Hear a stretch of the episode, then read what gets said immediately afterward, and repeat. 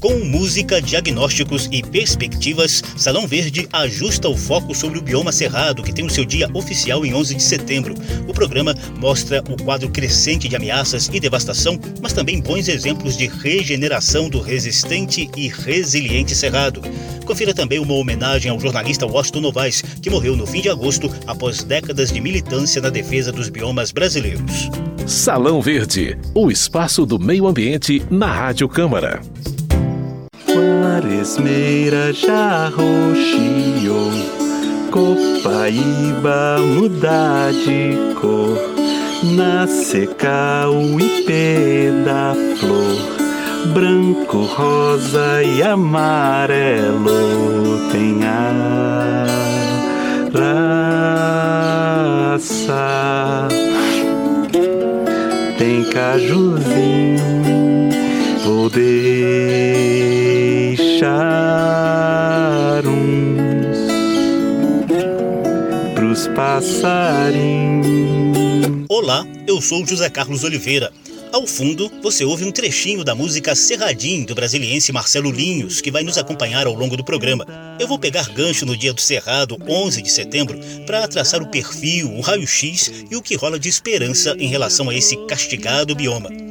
Vão nos ajudar nessa tarefa um geógrafo especializado em ciências florestais e um raizeiro, conhecedor dos segredos da terra e testemunha das transformações que o bioma vem passando.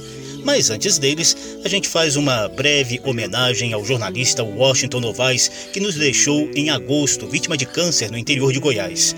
Novaes viveu 86 anos e foi um dos pioneiros do jornalismo ambiental no Brasil, com um olhar especial para os povos indígenas, a Amazônia e o nosso Cerrado. Ele publicou livros, comandou reportagens, documentários e programas especiais de TV sobre esses temas. Nessa simples homenagem de Salão Verde, a gente reproduz a fala de Washington Novaes na abertura do documentário Cerrado Urgente, exibido pela TV Cultura em 2003. O Cerrado é o segundo maior bioma brasileiro depois da Amazônia, com mais de 2 milhões de quilômetros quadrados. Ele é também o berço das águas no Brasil. No Cerrado, nascem rios que vão ajudar a formar as três grandes bacias hidrográficas brasileiras: a do São Francisco, a Bacia Amazônica e a Bacia do Paraná-Paraguai. Além disso, sob o solo do Cerrado está boa parte das águas do aquífero Guarani, que é um gigantesco repositório de águas que segue por vários estados brasileiros até o extremo sul do país. E o Cerrado ainda detém cerca de um terço da biodiversidade brasileira, que é a mais rica do mundo. Portanto, no Cerrado estão pelo menos 5% da biodiversidade do nosso planeta, que é a esperança de futuro, de novos medicamentos, de novos alimentos, de materiais para substituírem os que se esgotarem. Mas tudo isso está muito ameaçado. A maior parte do cerrado já desapareceu. E o que resta do cerrado pode desaparecer também e em pouco tempo. O cerrado é um dos biomas mais ameaçados no mundo. E é dele que nós vamos falar neste programa, do Cerrado Brasileiro. Obrigadíssimo ao Washington Novaes por esse olhar socioambiental lançado sobre o jornalismo brasileiro. E descanse em paz.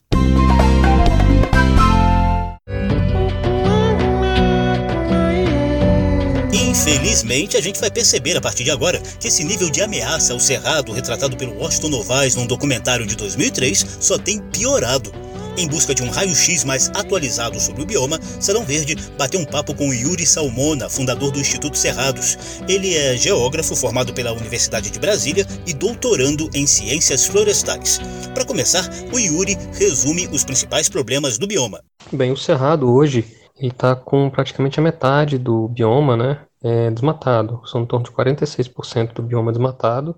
Praticamente tudo é para agropecuária. Então, a principal ameaça ao bioma é a ocupação pela agropecuária, né, o desmatamento. E isso está relacionado com a demanda por commodities agropecuárias, como produção de carne e soja, entre outras commodities.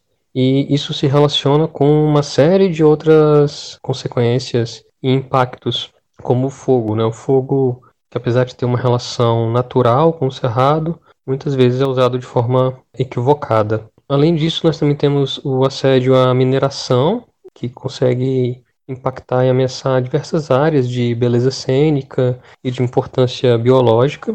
Também temos as os barrageamentos, né, que, que às vezes alagam hábitats importantes. E nós temos tudo isso relacionado também com a grilagem. Essa ocupação indiscriminada e com intensificação da produção agropecuária muitas vezes leva a problemas quanto aos recursos hídricos, né?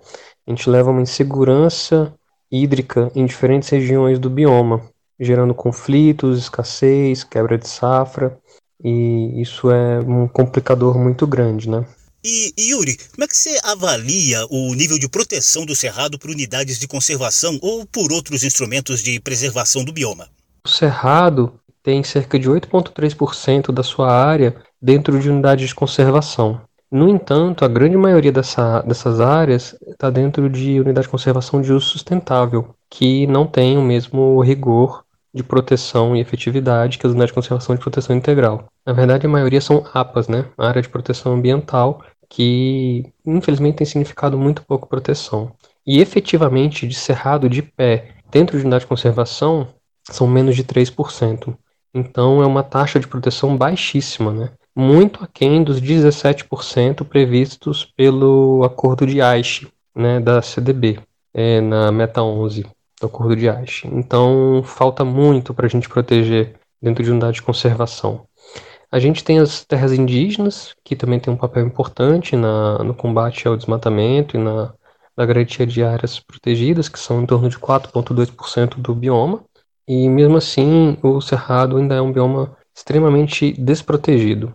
Acho que para resumir, o principal problema é o seguinte: o cerrado é um bioma extremamente ameaçado, porque ele tem uma taxa de desmatamento em torno de 7 mil quilômetros quadrados por ano, que é uma taxa parecida com a da Amazônia, às vezes maior que a da Amazônia, sendo que a Amazônia tem mais do que o dobro da área do cerrado. Ao mesmo tempo que ele é um bioma muito ameaçado, é um bioma extremamente desprotegido, porque enquanto na Amazônia você tem 80% de reserva legal, no cerrado você tem 20%. Enquanto na Amazônia você tem uma porcentagem gigante do bioma protegido, no Cerrado tem menos de 3% efetivamente protegido. Então você tem todo um arcabouço que impulsiona o desmatamento no Cerrado. E o Cerrado ainda é visto como o celeiro do mundo, né? Exportação de commodities. Só para esclarecer, o Yuri citou as metas de Aichi da CDB. Para quem não sabe, ele está se referindo à Convenção sobre Diversidade Biológica, surgida na Rio 92 aqui no Brasil, e também às 20 metas de Aichi, estabelecidas em 2010 lá no Japão, com foco na proteção da biodiversidade do planeta. Uma das metas de Aichi é a criação de áreas protegidas em todos os biomas. E a gente segue a conversa aqui com o geógrafo Yuri Salmona, fundador do Instituto Cerrados e especialista em ciências florestais. Baseado nesse quadro de ameaças e baixa proteção do cerrado, resume para a gente, Yuri, o que vocês têm colhido de sugestões de leis ou de ações governamentais para resolver ou pelo menos minimizar esses problemas. Bem, a gente precisa fortalecer o nosso, nossa capacidade de comando e controle, né? A gente precisa garantir que o sistema de monitoramento realizado pelo INPE seja mantido, fortalecido e aprimorado. Hoje, o que, que acontece no, no Cerrado, no Goiás é um bom exemplo também. Você tem secretarias de meio ambiente frágeis, com com poucos equipamentos, com poucas pessoas para ir para campo para fazer averiguação de ilícitos. Então, por mais que o INPE identifique que determinada área foi desmatada, muitas vezes não se tem uma equipe pronta para poder ir a campo para verificar isso. Segundo o levantamento do Map Biomas, cerca de 99% do desmatamento no Brasil é ilegal. Né? Ele não tem autorização para se, desma se desmatar. E aí, quanto a sugestões de leis e a questão legal, primeira coisa, o Cerrado ele não é reconhecido como um patrimônio nacional, né, um patrimônio natural nacional, é, tal qual a Amazônia e alguns outros biomas, Mata Atlântica, por exemplo. Então, por aí você tem uma clara discriminação biomática, né, uma clara discriminação de um bioma. Então, reconhecer o Cerrado como patrimônio é uma coisa que a gente batalha há muitos anos e isso não, não caminha na, na Câmara. Outra questão que tem é relacionada às reservas legais, né? As reservas legais, que são essas áreas que ficam, digamos, reservadas, guardadas, que não podem ser desmatadas. Mas que podem ter manejo sustentável dentro das propriedades rurais, que no caso do Cerrado é 20% de cada propriedade, 35% nas áreas de transição com a Amazônia, essas áreas vivem sofrendo ameaças de serem retiradas, né? Há projetos de lei que tentam acabar com as reservas legais e a gente tem que sempre ficar lutando para que isso não ocorra, né? Para fortalecer essas entidades das reservas legais e das APPs. Olha, gente, a chamada PEC do Cerrado tramita no Congresso desde 1995. Já está pronta para votação no plenário da Câmara, mas enfrenta resistências do setor produtivo, que teme dificuldades em alguns plantios e também na mineração, caso o Cerrado e a Caatinga sejam incluídos na Constituição Federal como patrimônio nacional. Salão Verde.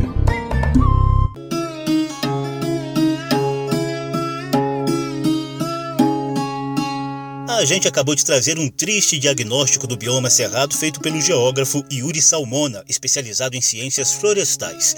Mas agora eu trago a preocupação do homem simples do campo que observa essa degradação no dia a dia. Durante uma das edições do Raízes, um evento da Chapada dos Veadeiros que reúne raizeiros, pajés e outras pessoas que acumulam o conhecimento dos segredos da terra, eu conversei com o seu João Vicente da Costa, raizeiro de Sanclerlândia, no Cerrado de Goiás. Seu João constata no dia a dia o papel danoso das atividades humanas no meio ambiente e o sumiço de algumas plantas típicas do Cerrado, vítimas, por exemplo, do avanço do agrotóxico e das pastagens de braquiária. A gente vê, vê ali que em Goiânia, a cidade foi toda construída em cima de um cerrado, rico rico, riquíssimo. Hoje não tem mais nada. E a gente está tendo muita deficiência no nosso cerrado com a perca das espécies. Então a gente está percebendo que isso é um prejuízo que estamos tendo dia a dia. Né? E com, também com a, a contribuição dos agrotóxicos, que espalhado pelo vento, espalhado pelas águas, estão matando mais ainda do que a própria braquiária. Eu pedi para você dar um, um exemplo prático para a gente. Onde você citou exatamente a, questão da braquiária. A braquiária está substituindo que tipo de planta que o senhor costumava achar no cerrado e agora não acha mais? Só para a gente ter uma, um, alguns exemplos práticos. Olha, de primeiro a gente tinha o, o jeraguá, né, que era o capim quase natural. Não é natural, mas é quase como natural. Ele não, não era tanto ofensivo como, como a braquiária, né? E que a braquiária chega para acabar mesmo com tudo. Ixi, tinha muitas espécies que a gente tinha e hoje não tem mais. Tinha a batata de calunga três dedos, que era encontrada no município de Rio Verde. Hoje não temos mais. A poeia de leite, que era para cortar febre, não tem mais. Né? Só aqui na, na nossa região de Goiás, tinha muitas espécies que a gente tinha e hoje não tem mais. Vem, meu bem, vem, vem ver a flor que nasceu no meio do quintal. Jatobá que caiu, brotou, engazeiro floriu todo e tem pique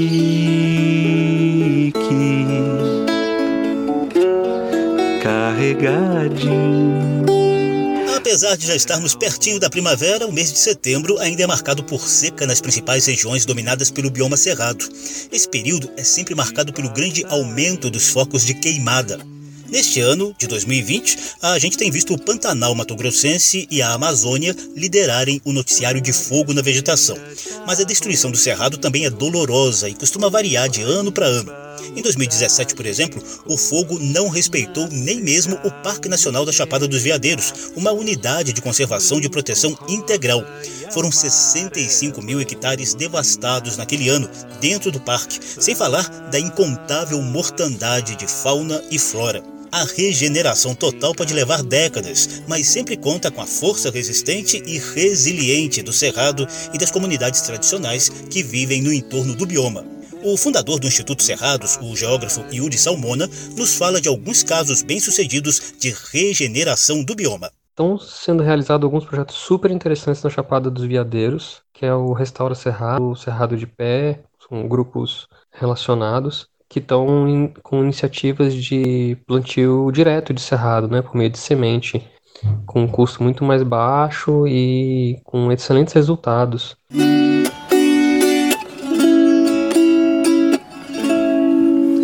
Por falar na Chapada dos Veadeiros, a região acaba de ganhar mais uma unidade de conservação. A iniciativa partiu do governo de Goiás, que criou o Parque Estadual Cataratas do Rio dos Couros, uma área de 5 mil hectares de cerrado que vinha sendo ameaçada pelo desmatamento e extração ilegal de minerais no município de Alto Paraíso. A administração desse parque estadual será conjunta entre a Secretaria de Meio Ambiente de Goiás e a Prefeitura de Alto Paraíso.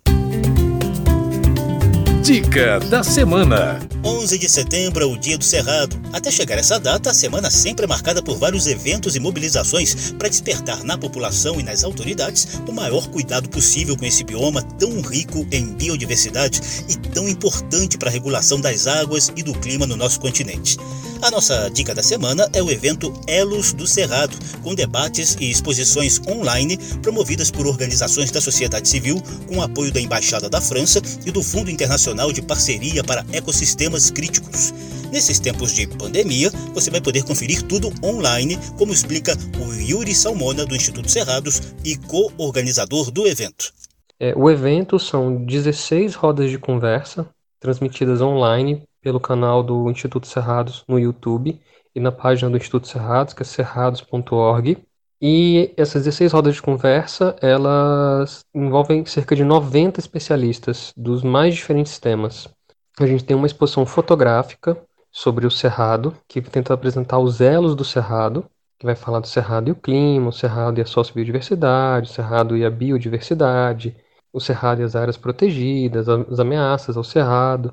A gente também tem uma exposição virtual 3D de obras de sete artistas feitas exclusivamente para o evento, em diferentes formatos, é, pintura em tecido, óleo, em quadro, quadrinhos, então também é acessível no, no site, né? E a gente também vai ter um outro pedaço que é o Cerrado Lógico, que é um grande quadro lógico, aonde você entende as relações do Cerrado, né? Então, no final das contas, a gente está dando uma oportunidade criando uma oportunidade das pessoas criarem, desenvolverem empatia pelo Cerrado e aprofundarem seu conhecimento sobre ele. Você pode conferir a exposição e boa parte dos debates mesmo depois da realização do evento Elos do Cerrado. O meio mais fácil de acessar tudo isso é o site cerrados.org. Repetindo, cerrados.org. Salão Verde. Vem, meu bem, sai desse mocó. Vem pras margens do Tororó. Tem piaba, tem cururu Buriti, borboleta azul. No programa de hoje, a gente mostrou diagnósticos e perspectivas do Cerrado, que tem seu Dia Nacional comemorado em 11 de setembro. O programa teve produção de Lucélia Cristina, edição e apresentação de José Carlos Oliveira. Se você quiser ouvir de novo essa e as edições anteriores, basta visitar a página da Rádio Câmara na internet e procurar por Salão Verde. O programa também está disponível em podcast. No Cerradinho. A música Cerradinho do brasiliense Marcelo Linhos ilustrou o programa de hoje. Em depoimento no documentário Flor do Cerrado, uma produção da Voa Mundo e Câmara Clara de Brasília, Linhos mostrou de forma bem explícita por que o Cerrado é chamado de o berço das águas.